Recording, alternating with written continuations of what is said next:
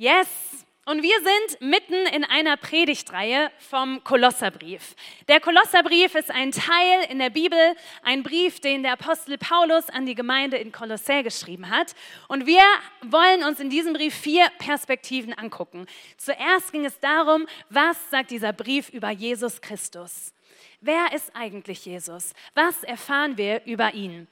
Im zweiten Teil ging es darum, was der Brief über uns sagt. Was sagt Gott da in seinem Wort darüber, wer du und ich sind, was unsere Identität ist. Dann ging es um die Kirche, die Rolle der Kirche. Und heute geht es um nichts weniger Großes als die Welt. Die ganze Welt. Weil irgendwie haben wir als Christen das Gefühl, dass wir der Welt was zu sagen haben, dass wir der Welt was zu geben, zu bieten haben und irgendwie wollen wir uns nicht nur um uns selber drehen, sondern wir haben diesen Anspruch, eine Bewegung zu sein, die was mit der ganzen Welt zu tun hat. Und es gibt ja unterschiedliche, ich sag mal, Bewegungen und Clubs Gleichgesinnter. Ja, es gibt so die Surfer-Communities die kleinen, den kleinen Gärtnerverein, es gibt äh, Klimaveränderer, ja, politische Bewegungen wie den Kommunismus. Und wenn wir uns da irgendwie mal einordnen müssten, wären wir, ich sag mal, so auf einer Linie mit dem Kommunismus. Und zwar in folgender Hinsicht, denn wie politische Bewegungen glauben wir auch, dass uns wir eine Botschaft haben, die diese Welt verändern kann. Und ich meine sogar zu behaupten, dass wir eigentlich die gleiche Vision haben wie Bewegungen wie Kommunismus und Sozialismus, weil der, das, was uns antreibt, ist, dass wir diese Welt zu einem besseren Ort machen wollen, dass wir uns wünschen, dass Gerechtigkeit herrscht, dass Frieden herrscht, dass es jeder Person gut geht, dass nicht die einen Verlierer vom System sind und die anderen Gewinner, dass Menschen nicht im Gefängnis sitzen, weil sie Brot geklaut haben, um ihre Familie zu ernähren, sondern dass jeder Wohlstand hat. So das Wort Frieden im, in der Bibel, Shalom, bedeutet eigentlich so ein vollumfängliches Wohlergehen für jede einzelne Person, dass es jedem Menschen auf dieser Welt besser geht, dass die Herrlichkeit Gottes auf diese Welt kommt. Und Mose fragt im, im zweiten Mose, Gott, kannst du mir meine, deine Herrlichkeit zeigen? Und Jesus sagt, äh, Gott sagt, ja, ich werde meine volle Güte an dir vorüberziehen lassen. Herrlichkeit Gottes, wenn der Himmel die Erde berührt, dann wird das, was schlecht war, gut. Die vollkommene Güte Gottes, Gerechtigkeit, Frieden, Liebe, Geborgenheit, all das erfüllt diese Welt. Und Leute, ist das nicht das, wie wir uns diese Welt wünschen? Ist es nicht das, was wir sehen wollen, dass diese Welt ein besserer Ort ist und wir Hoffnung haben, auch über den Tod hinaus? Und darum glauben wir, dass wir was mit dieser Welt zu tun haben. Und auch der Kommunismus wollte die Welt zu einem besseren Ort machen. Aber wenn wir in die Geschichte gucken, dann sehen wir ziemlich schnell allein in unserer deutschen sozialistischen Geschichte, dass das irgendwie nicht ganz so gut geklappt hat und dass Millionen von Menschen aus der DDR geflohen sind in den Westen, weil deren Strategie mit Hilfe von Diktatur und Gleichheit die Welt zu einem besseren Ort zu machen, hat nicht funktioniert. Wieso? Wieso hat das nicht funktioniert? Das war doch eigentlich ein guter Gedanke. Das war doch eigentlich angetrieben von der Vision, dass es Menschen besser geht. Und dann gab es doch die reichen Parteihaie, denen es besser ging, Leute, die hintenrum ihren eigenen Vorteil versucht haben rauszuschlagen. Und dann ist es gebröckelt, das System, und Menschen wurden überwacht, waren unfrei. Und es hat nicht funktioniert. Wieso? Ganz einfach, weil das Herz des Menschen sich nicht verändert hat. Weil wir doch so schnell, wenn es hart auf hart kommt, auf unseren eigenen Vorteil bedacht sind. Und darum funktioniert das nicht. Aber was funktioniert denn? Können wir uns entscheiden für das Gute? Gesellschaftsvertrag, das war auch so eine Bewegung, wenn wir unterschreiben würden. Ja, wir wollen, wir wollen nicht nur an uns denken, sondern Verantwortung für die Gemeinschaft übernehmen, für die Gesellschaft. Wenn wir einfach mit gutem Willen versuchen, die Welt zu einem besseren Ort zu machen, funktioniert das. Ich weiß nicht, wenn du mal in dein Leben guckst, so die Menschen, die du am meisten liebst, vielleicht Familie, Freunde, hattet ihr schon mal Streit? Gibt es da echt tiefe Verletzungen? Irgendwie, selbst da, wo wir es wollen, kommt doch ganz viel Schuld, Scham, Zerbruch, auch wenn wir es gar nicht wollen. So vieles ist in uns, was nicht nur Gutes hervorbringt, selbst wenn wir das eigentlich wollen. Und darum, darum hat Gott einen Weg geschaffen. Und das klingt jetzt vielleicht, wenn du das noch nie gehört hast, ganz schön crazy.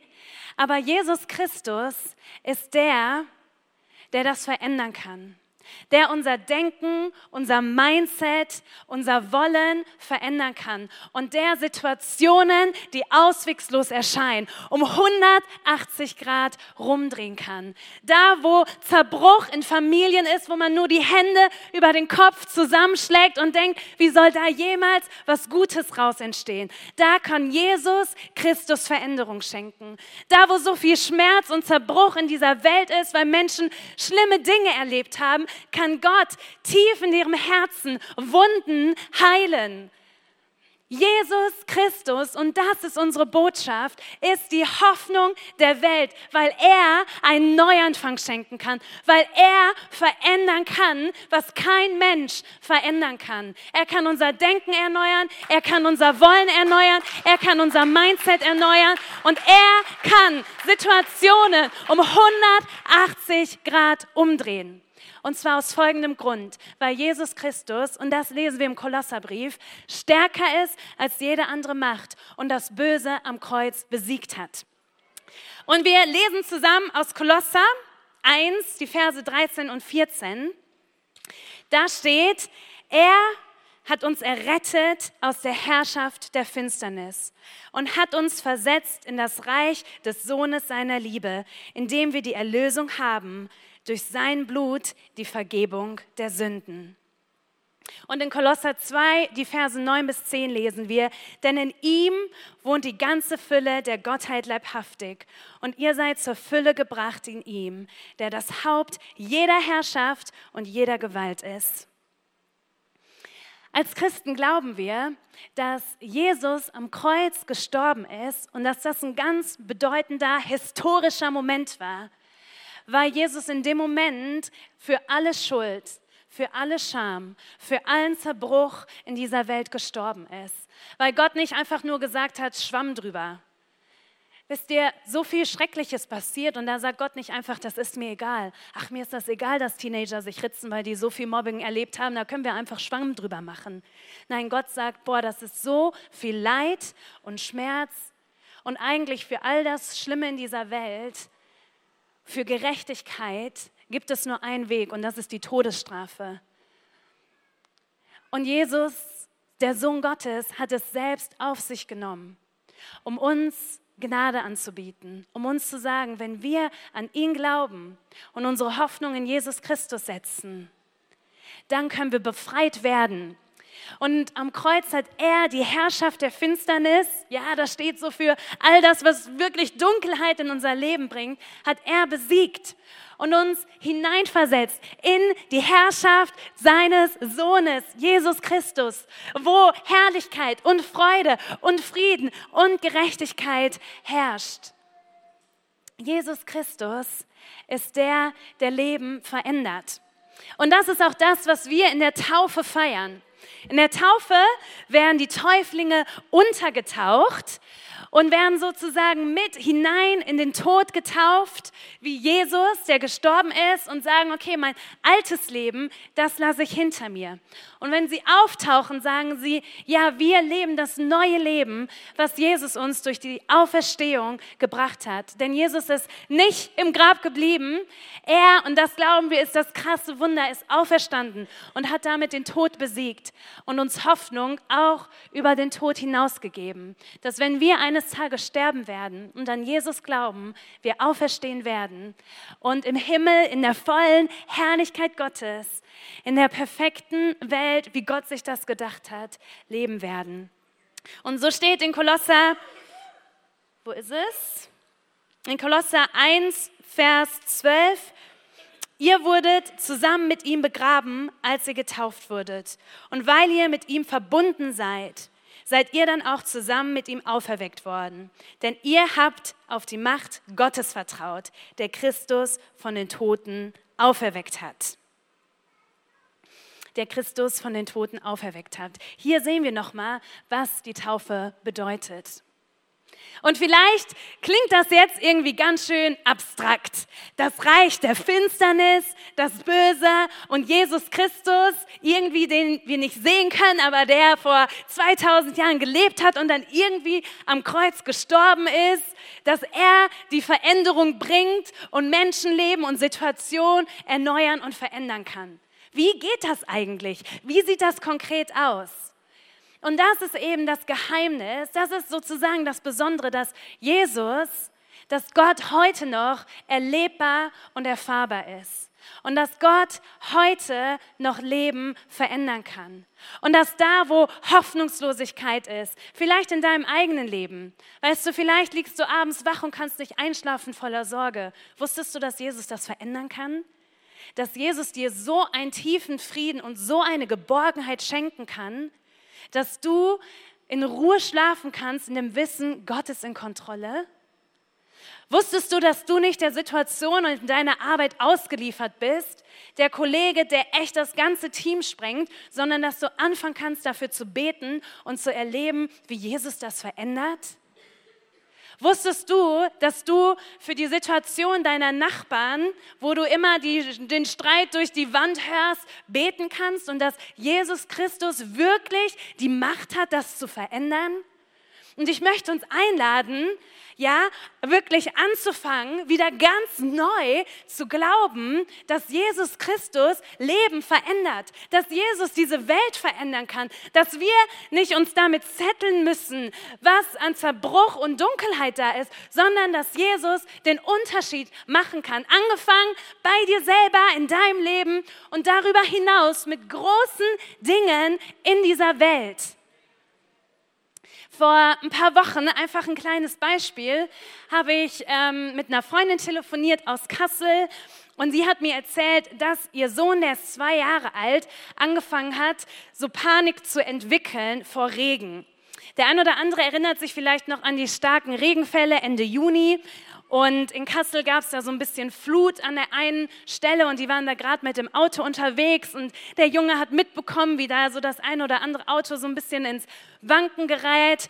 Und immer wenn es jetzt regnet, ist er total äh, neben der Spur, weint, ist panisch.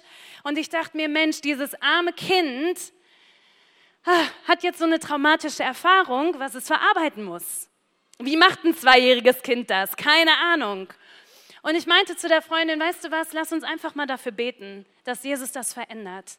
Und wir haben gebetet und drei Wochen später schrieb sie mir, Franzi, es ist vorbei. Es regnet und dem Jungen geht es gut, er hat keine Angst mehr, er weint nicht mehr, ihm geht es gut. Und das ist Jesus. Das ist Jesus, der, keine Ahnung, diese Napsen im Gehirn, was weiß ich, verändert hat. Das war noch nicht mal irgendwie get-free-mäßig verarbeitet oder sonst was. Ja, Jesus, Jesus hat die Macht, Leben zu verändern. Und ich weiß von meinem eigenen Leben, was das bedeutet. Als ähm, Teenie oder auch als Kind war ich so eher so von der ängstlichen Kategorie.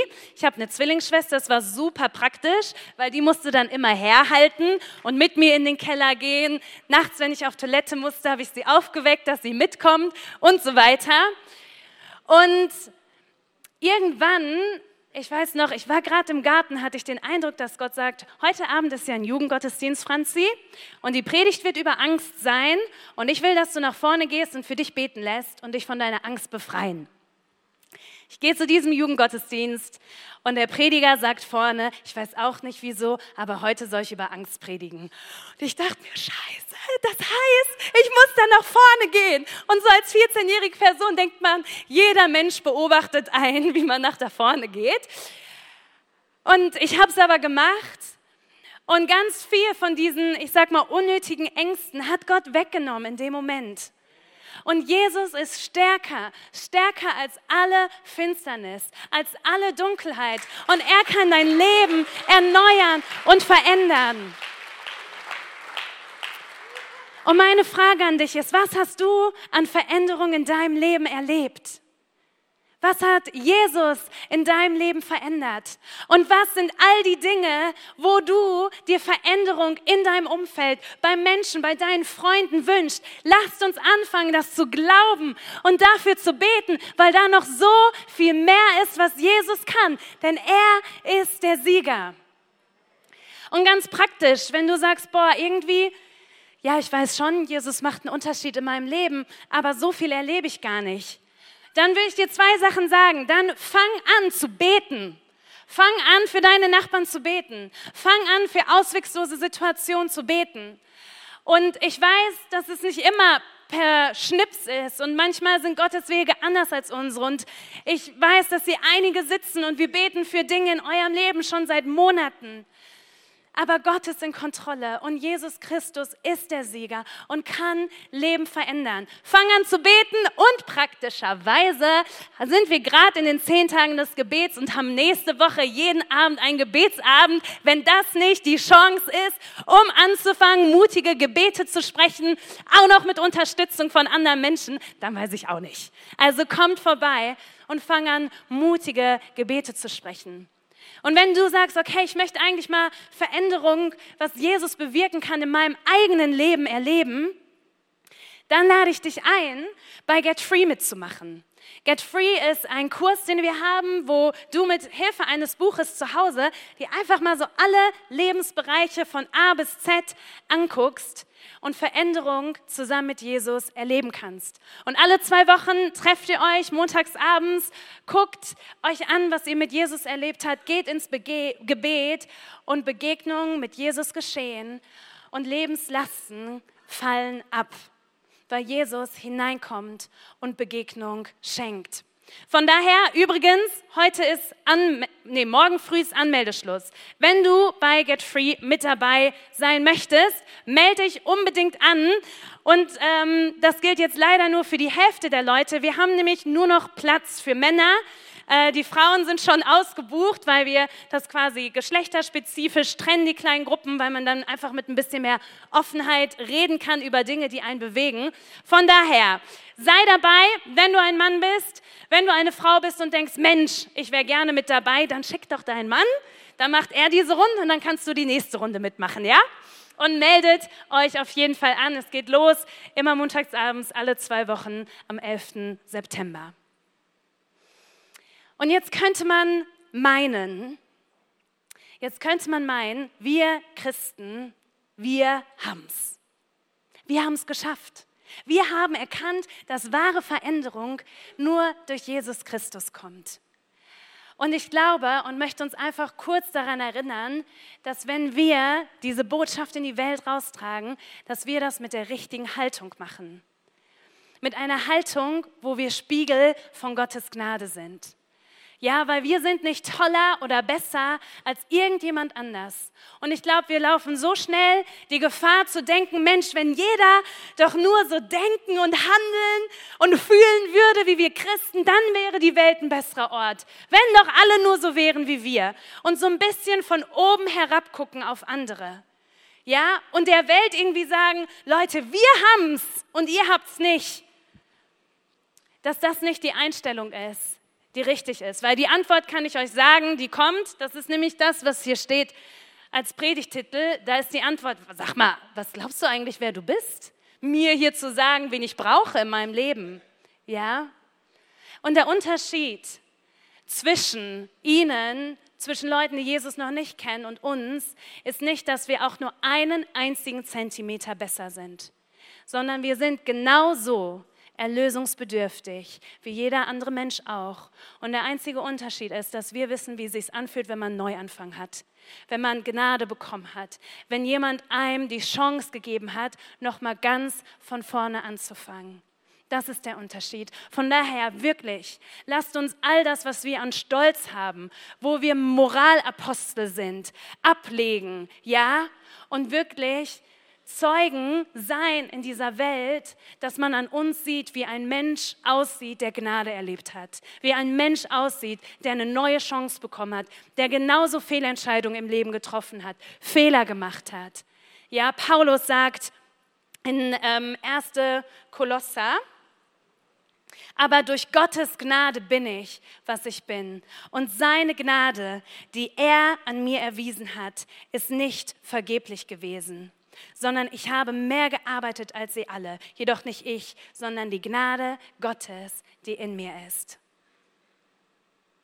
Lasst uns rumlaufen in dieser Welt als Menschen, an denen man nicht uns sieht, sondern indem man die Gnade Gottes sieht, das, was Jesus Christus verändert hat. Und darum, Leute, gibt es einen ganz simplen nächsten Schritt, den du tun kannst, wenn es darum geht, was unsere Rolle in dieser Welt ist. Und das ist einfach, dass du anfängst, deine Jesus-Geschichten zu erzählen. Fang einfach an, Menschen zu erzählen, was Jesus in deinem Leben verändert hat. Wir sind nicht Anwälte Gottes. Du musst nicht irgendwie Gott beweisen vor Menschen. Das kann Gott ziemlich gut alleine. Er ist nämlich Gott. Unsere Rolle ist, Zeugen zu sein. Wie bei so einem Gericht im Zeugenstand. Die einzige Aufgabe, die der Zeuge hat, ist zu erzählen, was er erlebt hat. Und das ist deine und meine Aufgabe. Lasst uns erzählen, was Jesus in unserem Leben tut. Ja, wenn eine Freundin mir erzählt, dass sie Angst hat, Angst, was das Leben ist, was das Leben bedeutet, dann kann ich ihr von mir erzählen und sagen, weißt du was? Ich weiß genau, wovon du sprichst. Ich weiß genau, was du meinst. Aber ich kann dir mal erzählen, wie ich damit umgegangen bin. Jesus hat eine Veränderung in meinem Leben geschenkt. Lass uns anfangen zu erzählen, wenn deine Leute, deine Kollegen wieder von Sorgen oder irgendwelchen finanziellen Problemen erzählen, dann erzähl doch, wisst ihr was? Ich mache mir da nicht so eine Panik und so einen Stress, weil ich weiß, dass mein Leben in Gottes Hand ist. Lasst uns anfangen zu erzählen, was für einen Unterschied Jesus in unserem Leben macht. Ganz simpel, dass Jesus Leben verändert und dass ein Neuanfang mit ihm möglich ist.